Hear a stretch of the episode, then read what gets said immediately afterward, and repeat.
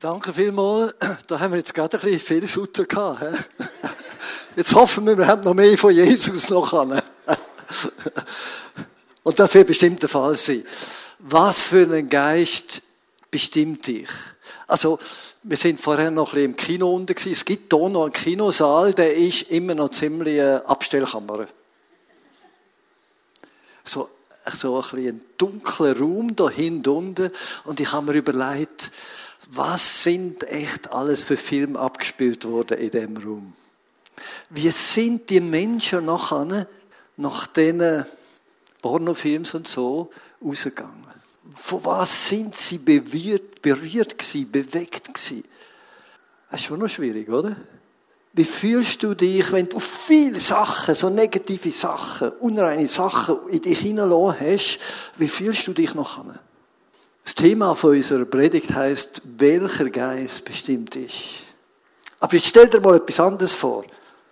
Du bist irgendwann in einer Celebration oder du bist irgendwann in einem Anlass, wo Kraft oder Gegenwart Gottes und Freude Gottes und der Friede Gottes so richtig dominant war.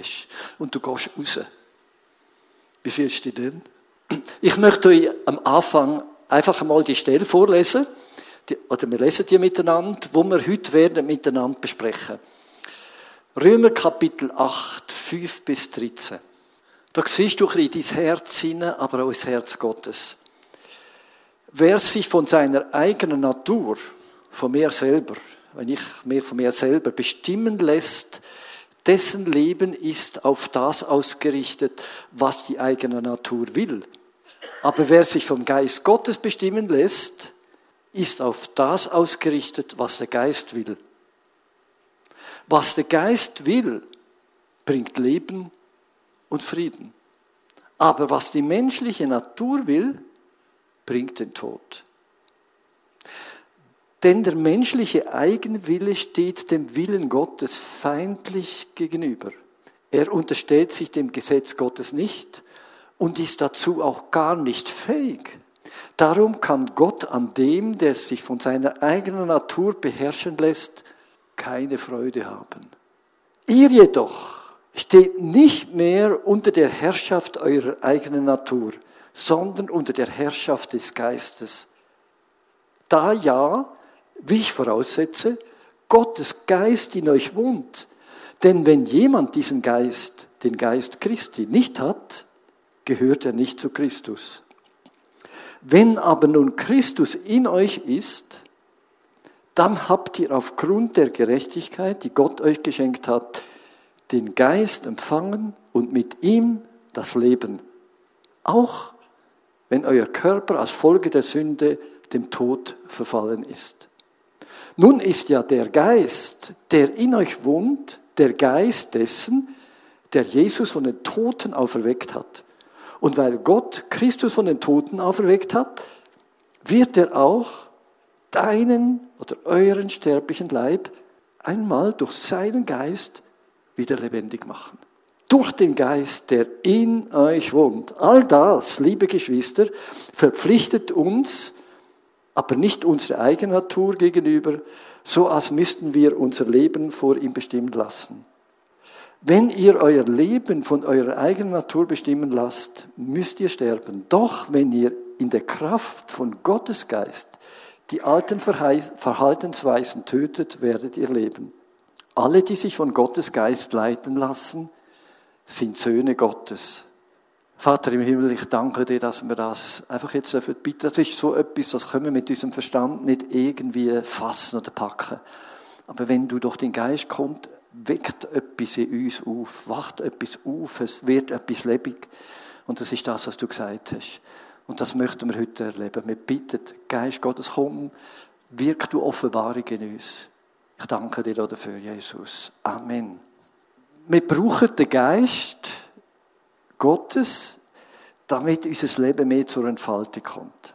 Ich habe zum Arzt müssen, oder selber, oder meine Frau hat mir sehr ein Herz gelegt vor einem Monat, weil ich in der vergangenen Zeit immer mehr Probleme hatte hier.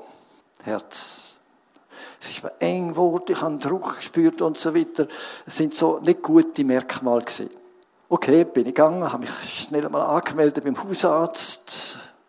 Der hat mich dann zu sich gerufen, hat mich durchsucht und abgecheckt und so weiter und hat mich dann zum Herzspezialist geschickt. Der hat mich auch durchsucht, alles durchgecheckt, da habe ich aufs Velo müssen und da hat alles gemessen und ja, vielleicht habt ihr eine Ahnung, von was ich rede. Dann bin ich wieder heim. Nach ein paar Tagen habe ich Bescheid bekommen. Vom Arzt und ein Bescheid von Gott. Interessiert euch nebenbei die zwei Bescheid? Okay. Der vom Arzt war, wir haben alles durchsucht, ist alles tiptop, ihre Fitness ist 120 Prozent. Aber da habe ich ja irgendwie noch ein Problem gehabt. Das Problem hat folgendermaßen geheißen, das hat mir nicht Gott gesagt. Jörg, du hast zwar ein bestimmtes Alter erreicht, aber du brauchst noch ein bisschen Herzenserweiterung. Wie würdet ihr das interpretieren? Ich habe sofort gewusst, was er meint. Wisst ihr, Gott hat mich errettet aus einer schwierigen Situation heraus. Ich habe gewusst, dass ich ein sündiger Mensch bin. Aber immer wieder habe ich gemerkt, wenn ich gegen gewisse Menschen eine Antipathie habe. Oder ich habe plötzlich gemerkt, jetzt auch in der ganzen Situation, wie in der Welt herrscht, wie Ängste in mir aufkommen. Und das ist das gewesen, wo ich gespürt habe, wo der Herr will jetzt dran machen. Er will sagen, Jörg, dein Herz muss weiter werden zu Menschen, die in Not sind und im Elend. Ich muss dein Herz erweitern. Ich muss dich noch ein bisschen mehr die Schule nehmen.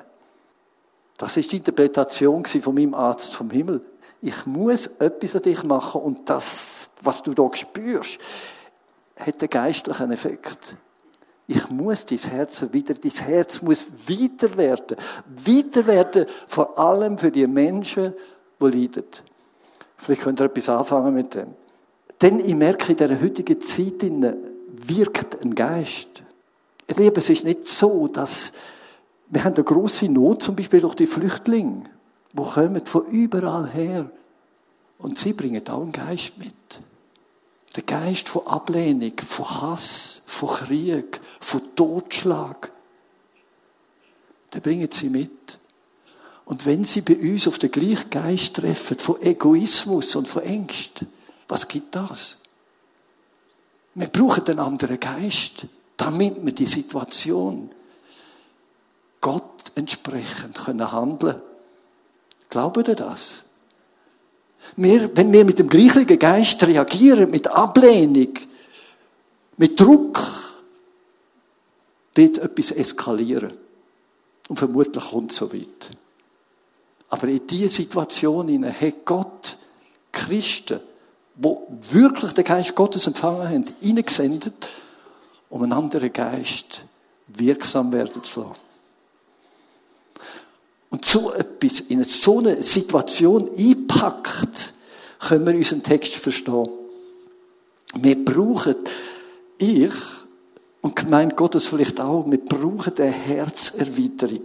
Denn wir haben auf einer Seite den Kampf von unserem eigenen Fleisch.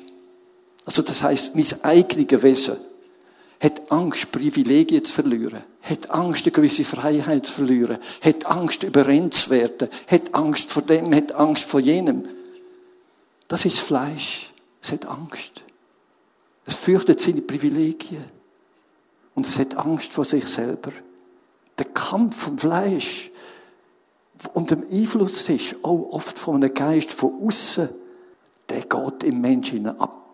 Wenn wir Römer 8 anschauen, das ist der Text, den wir gelesen haben, Römer 8, wir werden in der nächsten Predigt weiter Römer 8 anschauen. Wenn wir Römer 7 anschauen, wirst du in diesen Vers, diesen 15 Vers vor Römer 8, siehst du etwas anderes. In diesen 15 Vers oder 14 Vers lesest du 25 Mal ich. Das Wort ich kommt 25 Mal vor. Ich kann nicht. Ich will ja. Ich habe es versucht. Ich bin schwach. Das ist der Ton von Römer 7. Sein eigene, meine eigene Möglichkeit. Da kommt so Grenze. Ich weiß eigentlich, dass Lüge nicht gut ist. Das Unreine, Verhaltensweise, sexuelle Sünde nicht gut sind. Ich weiß eigentlich, dass Gott Gebot gegeben hat, um mich vor dem Schlechten zu bewahren, aber ich kann die Gebot nicht halten. Ich weiß es. Ich möchte ja eigentlich das Gute, aber ich tue oft das Schlechte. So steht es in diesen Versen voraus. Mir fehlt eigentlich Kraft, um das zu tun, was gut ist. Oder? Viele erleben das. Ich möchte eigentlich das Gute, aber ich habe den Power nicht. Oder es gibt auch andere, die sagen, ich bin gut. Ich mag mich erinnern, ich war in der Ferien am Meer, bin ich mit der Frau ins Gespräch gekommen und sie ist so gut gewesen. Sie hat es in Fall gemeint, dass sie so beleidigt war, als ich gesagt habe, alle Menschen sind Sünder. Die wären mir am liebsten Gurgel gefallen. Sie nicht. Sie ist gut. Sie ist perfekt. Der Mensch kann sich auch verstecken. Aber das Resultat von Paulus, von seiner Erkenntnis, die er erlebt hat, als ein Pharisäer, als ein Theologe, als ein Studierter, der wirklich will, Gottes Wille tun, sein Resultat über sich selber und über das Menschenherz ist folgendes gewesen. Das können wir mal lesen im Römer 7, 24 und 25. Ich, unglücklicher Mensch, mein ganzes Dasein ist dem Tod verfallen. Wird mich denn niemand aus diesem elenden Zustand befreien? Doch, und dafür danke ich Gott, durch Jesus Christus, unseren Herrn. Es gilt also beides. Während ich meiner innersten Überzeugung nach dem Gesetz Gottes diene, bin ich doch gleichzeitig, so wie ich von Natur aus bin, an das Gesetz der Sünde versklavt. Was zeigt das auf? Ein Gesetz, wo uns abzieht, wirkt in uns. Das ist wie Erdanziehungskraft. Wenn ein Gegenstand, ich kann ihm noch so gut zureden, jetzt bleib brav. Bleib stehen, gell? Reiss dich zusammen. Du bleibst stehen, ich ziehe jetzt die Hand unten weg, gell? Wollt man nicht? Und du bleibst jetzt stehen. Wir denken ja positiv, oder? Also, eins, du weißt, was du hast, gell? Eins, zwei,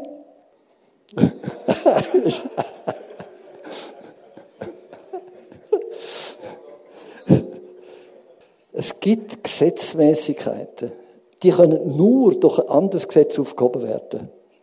Es gibt jetzt nochmal ein Gesetz, die heutige Welt wenn ich so die Entwicklung von den vergangenen 40, 50, 60 Jahren erlebt habe, hat Folgendes. Sie versucht, das Problem zu lösen. Und die Lösung kommt vom Gott von der Welt, vom Zeitgeist. Und die heißt folgendermaßen: Es gibt keinen Gott. Es gibt keinen Schöpfer. Und wenn es keinen Schöpfer gibt, gibt es keine Regeln, die für mich gelten. Gebot Gottes brauchen wir nicht. Wir wollen nicht, dass der Gott über uns herrscht. Wir schaffen unser eigenes Gesetz.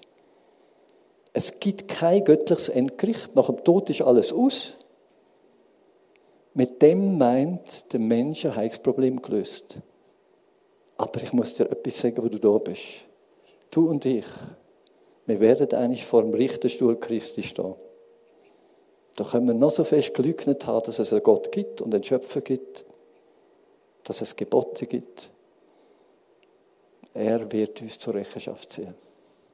Und jetzt kommen wir wieder zurück zu unserem Text aus dem Römerbrief.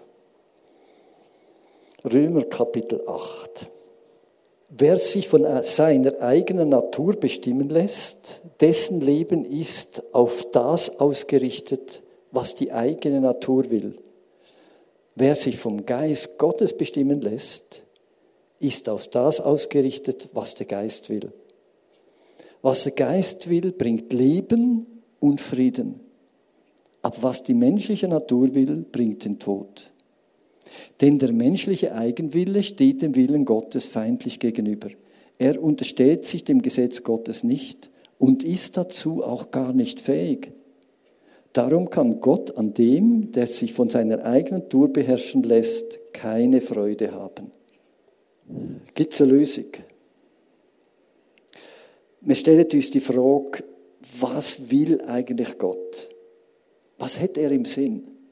Was bewirkt Geist, der Geist Gottes? Was ist die Aufgabe vom Heiligen Geist? Und wir sehen jetzt mal eine Skizze.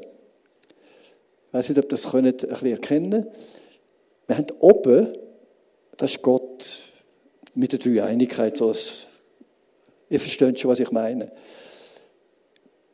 Unten haben wir den Mensch, die drei Kreise, der Lieb, der zweite Kreis Ziel. Zur Ziel gehört Geist, äh, der Verstand, das Gefühl, der Wille. Das ist Ziel.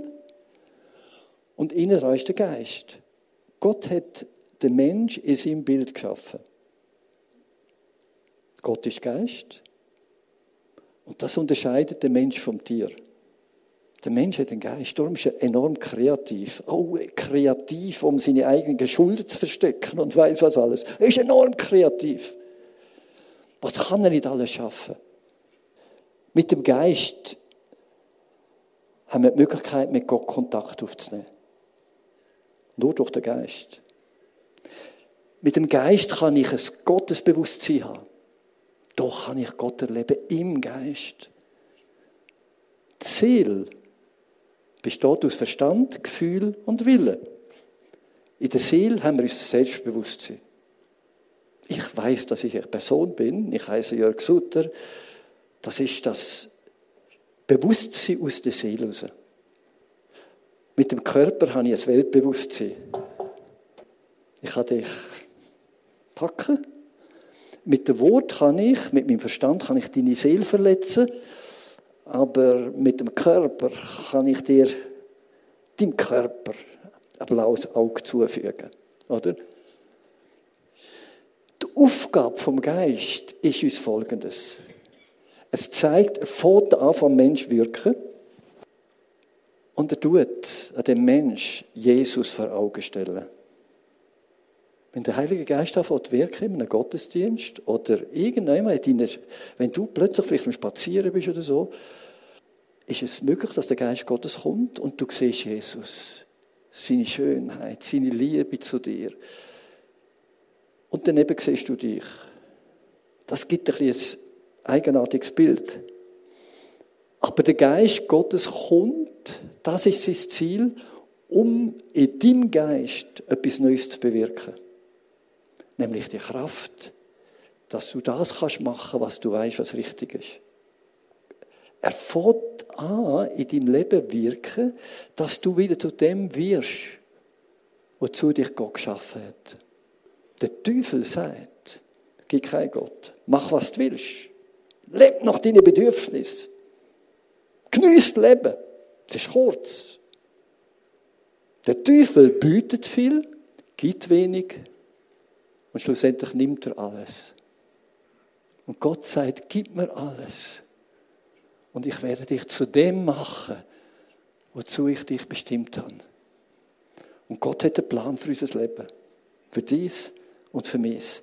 Aber das können wir nur mit Zusammenarbeit mit dem Geist Gottes machen. Darum kommt Gott rein, wenn wir ihm aufmachen, wenn wir ihn Herr sein wir übergeben ihm unser Leben und er gibt uns dafür seinen Geist und der Geist, nicht mein guter Wille, der Geist Gottes ist fähig, dass ich zu dem wird, wozu mich Gott auserwählt hat. Wie Gott mich sieht. Und da wisst ihr jetzt auch wieder, wie quasi gesagt hat, von dieser Herzenserweiterung. Ich möchte dich und mich und alle Menschen, wo sie herkommen, aus Afrika oder aus Afghanistan oder herkommen, ich möchte sie so sehen, wie Gott sie sieht. Nicht, wie sie mir entgegenkommen, arrogant oder anspruchsvoll. Ich möchte sie so sehen, wie Gott sie sieht. Ich möchte dich sehen, wie Gott dich sieht. Und ich möchte dir dienen, dass du zu dem kannst werden, wie Gott dich sieht. Verstehst du jetzt, wegen was der Sutter eine Herzenserweiterung braucht? Aber ich glaube daran, Gott kann das. Und er macht es mehr und mehr. Kürzlich hat mir tatsächlich jemand gesagt, ich habe mich verändert. Schön, oder? Wenn der Geist Gottes kommt, er, Gott selber, der Geist Gottes kommt in unseren Geist hinein, fährt er uns an von Offenbarung geben, über dem, was Gott vorhat. Er zeigt mir mein neues Leben. Wir lesen im Vers 9b, sondern unter der Herrschaft des Geistes, da ja, wie ich voraussetzte, Gottes Geist in euch wohnt. Denn wenn jemand diesen Geist, den Geist Christi nicht hat, gehört er nicht zu Christus. Aber wenn der Geist von Christus in mich hineinkommt, gehöre ich zu Jesus und ich habe etwas vom Wesen Jesu in mir aufgenommen. Das ist das Ziel, das Gott hat. Er will mich, obwohl ich eine Persönlichkeit bleibe. In der Ewigkeit wirst du mich wieder erkennen, als Jörg Sutter. Aber du wirst etwas wunderbar mehr sehen. Ich bin Jesus ähnlicher geworden. Und das, was er angefangen hat, wird er durchziehen. Ich bleibe Persönlichkeit, aber ich komme wieder rein in den Anfangsplan, wo Gott hat. Ohne Sünde. Erfüllt vom Leben Gottes. Erfüllt von ewigem Leben. Erfüllt von Reinheit und Freude. Erfüllt mit Perspektive und kreativen Fähigkeiten. Denn auf der neuen Erde gibt es noch Haufen zu tun. Man tut nicht nur mit Palmen wedeln oder so etwas. Worship ist allgegenwärtig, aber mehr, nicht nur im Singen, sondern durch unser Leben. Wir beten Gott an, wir sind so erfüllt von Dankbarkeit, dass wir da sind. Dass wir sein Leben haben, dass wir nur können worshipen können. Wo wir sind und was wir machen, ob wir jetzt hier irgendwann spazieren oder eine Stadt bauen oder was es auch ist. Wir sind voll Dankbarkeit. Ich darf da sein. Herr, das ist Jesus zu verdanken, der das Leben für mich gegeben hat. Das Leben von Jesus ist in mich hineingekommen. Er zeigt mir Jesus auf, der Heilige Geist. Das ist Wandel im Geist. Er zeigt mir Jesus auf. Er zeigt mir, wie sich Gott vorgestellt hat. Er ist mein Vorbild, aber viel mehr, er ist mein Erlöser. Er zeigt mir meine wahre Identität auf. Ich bin nicht der Versäger. Ich bin nicht der Letzte. Ich bin nicht der immer Sündigende. Ich bin nicht der Unheilige. Ich bin nicht der, der dem Teufel dient. Ich bin nicht der Egoist. Ich bin das Kind Gottes. Ein Sohn Gottes. Ein Erbe von Jesus. Das zeigt er mir auf. Und mein Charakter wird sein, ihr werdet kaum glauben, Galater 5, Vers 22 steht, die Frucht, die Auswirkung des Geistes ist, besteht in Liebe, Freude, Frieden, Geduld, Freundlichkeit, Güte, Treue, Rücksichtsnahme und Selbstbeherrschung. Ich möchte euch nur fragen, ihr Ehefrauen, möchtet ihr so einen Mann haben, der so erfüllt ist mit dem?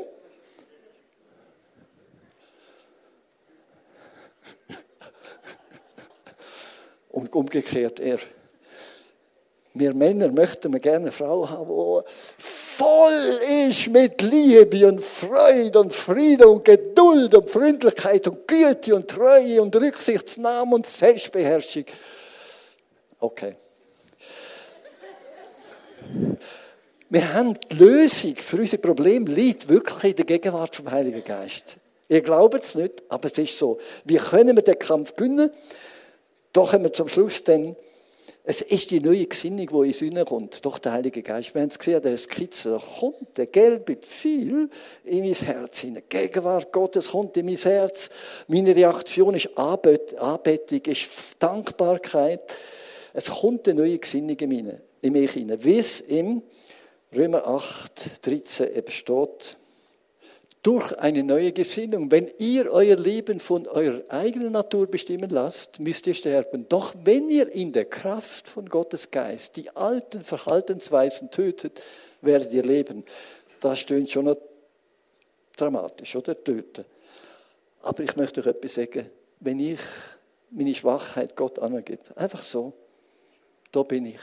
Bestimm du darüber. Heißt das töten. Ehrlich zu dem stehen, was ich bin. Und sage, jetzt bist du dran. Ein Toten, den kannst du stüpfen und klemmen. und schlau. Er reagiert nicht. Wenn wir uns einfach Gott hingehen, kann er etwas verändern. Wie können wir also den Kampf gewinnen? Gegen das, was uns so möchte blockieren, gegen den Geist von dieser Zeit und gegen das schwache Fleisch in mir. Etwas möchte ich dir sagen. Du gewinnst den Kampf nicht, indem du gegen die Sünde kämpfst. Das ist doch mal schön, oder? Stell dir jetzt mal vor. Du hast immer gedacht, ich muss die Sünde besiegen, ich muss die Sünde besiegen und, ich darf das nicht mehr. Magst du dich noch erinnern, wenn, das Fernsehen, wenn du an ein Ding hineingeschaut im Fernsehen oder so, oder äh, im Internet bist und plötzlich kommen da gewisse Seiten und dann züchtet sie und sie züchtet sie. Und du sagst, nein, ich darf nicht, ich darf nicht. Und, und, du, und, und du kämpfst und schaust immer die Seiten an, nein, ich will nicht oder so. Ich gebe dir einen einfachen Tipp, das heißt, mit dem, wo du dich tust, beschäftigen, das überwindet dich. Du überwindest die Sünde nicht, indem du die Sünde anschaust und sie bekämpfst.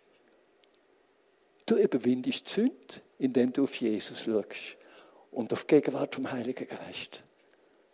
Wir konzentrieren uns auf Jesus, nicht auf die Sünde. Wir erkennen den Willen Gottes, die Herrlichkeit von seiner Berufung, von seinem Charakter, von seiner Liebe. Wir anerkennen sie, dass er, wo er, wenn du Jesus aufgenommen hast in dein Leben, durch seinen Heiligen Geist jetzt in deinem Leben ist, dass er fähig ist, mich zum Ziel zu bringen. Er, in mir. Nicht meine Seele wird überwinden, der Geist wird überwinden. Seele, wissen noch von diesem mittleren Kreis. Wille, Gefühl, Verstand.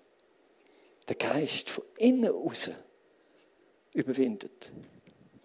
Wir kämpfen also nicht zuerst den Kampf gegen das Böse, sondern mehr leben für Gott. Wie kannst du das machen? Such Gegenwart Gottes. Such seine Nähe. Suche ihn, bete ihn an. Suche ihn in seinem Wort. Und vertraue ihm, dass er zum Ziel kommt. Der Apostel Paulus hat es folgendermaßen gesagt. Er hat es zu mir gesagt, der Paulus damals. Und er hat zu dir gesagt. Philipper 1, Vers 6. Ich bin dessen in fester Zuversicht, dass der, der in dir angefangen hat, das gute Werk, er wird es zum Ziel bringen. Das ist Vertrauen. Ich vertraue auf ihn, nicht auf mich. Das heißt Leben im Geist.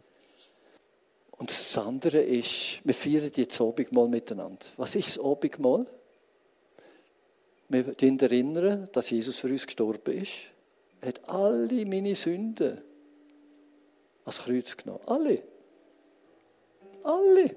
Man muss nicht nochmal sterben. Es ist getan. Es ist vollbracht. Und im Abendmahl erinnern wir uns daran, an das, dass er mit mir einen Bund gemacht hat und gesagt, Isa, ich bin fähig, mit dir zum Ziel zu kommen. Ich habe Bund gemacht mit dir, wie du mit deinem Mann einen gemacht hast. Ich komme durch. Vertraue mir. So möchte ich euch einladen, ehrlich einfach das Mahl zu feiern und zu sagen, danke Jesus, du hast einen vollkommenen Preis für mich gezahlt. Du hast einen Bund gemacht mit mir. Und du darfst ihm auch einfach sagen, Herr, wo es nicht in Ordnung ist. Und sagen, Herr, da habe ich einfach noch Probleme. Ich komme da nicht zu gehen. Musst mir helfen. Bitte hilf mir. Ich bete. Vater, im Namen Jesu danke ich dir. Du hast einen guten Weg geschaffen für uns. Du hast ein vollkommenes Opfer gebracht, wo alle unsere Sünden weggenommen hat. Du hast einen totalen, sicheren Bund gemacht mit uns. Und das ist wunderbar. Herr, wir sind in dir getrost. Wir vertrauen auf den Geist. Wir wandeln im Geist, im Vertrauen auf dich. Danke, dass wir dich anbeten dürfen. Danke, dass wir den Bund feiern dürfen. Danke für deine Gegenwart. Segne das Brot, segne den Wein. Danke für deine Nähe. Amen.